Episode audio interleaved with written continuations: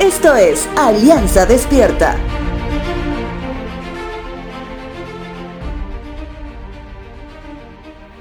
Creo que muchos de nosotros nos hemos hecho la siguiente pregunta. ¿Solo a mí me está sucediendo esto? Usualmente pensamos en esa pregunta cuando lo que nos está sucediendo es tan increíble que nuestros planes parecen sacados de una película. Es algo común que las personas nos compartan acerca del estado de salud que tienen, precisamente para orar por ellas. Sin embargo, algunas personas en medio de su dolor y aflicción nos hacen notar que al menos en su propia opinión, no había nadie más que esté pasando lo mismo, ya que pueden ver a todas las personas a su alrededor que viven sus vidas felices.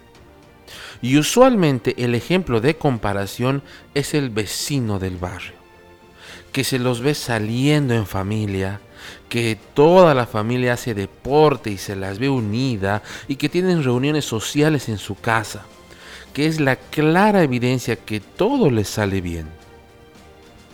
Ante comentarios así, usualmente digo, si decidiste compararte, te metiste en problemas, ya que es un callejón sin salida.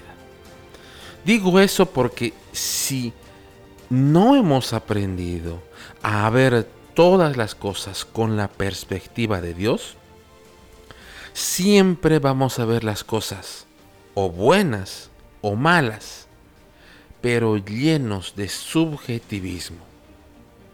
Cuando se relata la historia de Job, el sufriente y probado Job, alguien que podríamos decir que tenía todo el derecho, humanamente hablando, de afirmar que no había nadie más quien haya pasado por tantos problemas, solamente tuvo un tiempo donde le reclamó a Dios todo lo que le había sucedido.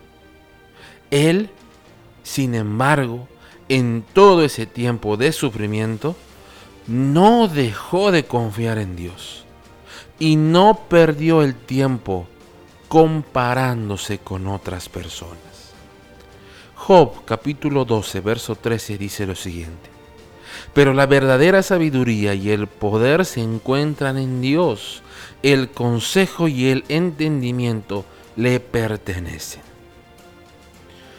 Si hasta el día de hoy aún tienes muchas preguntas acerca de las cosas que aún te suceden, recuerda el consejo de Dios en Primera de Pedro capítulo 5 versos 6 y 7. Humillaos pues bajo la poderosa mano de Dios, para que Él os exalte cuando fuere tiempo, echando toda vuestra ansiedad sobre Él, porque Él tiene cuidado de vosotros. Te dejo con la siguiente frase. Señor, solo tú sabes el motivo de lo que nos sucede. Gracias por acompañarnos, sostenernos y siempre cuidarnos en todo tiempo.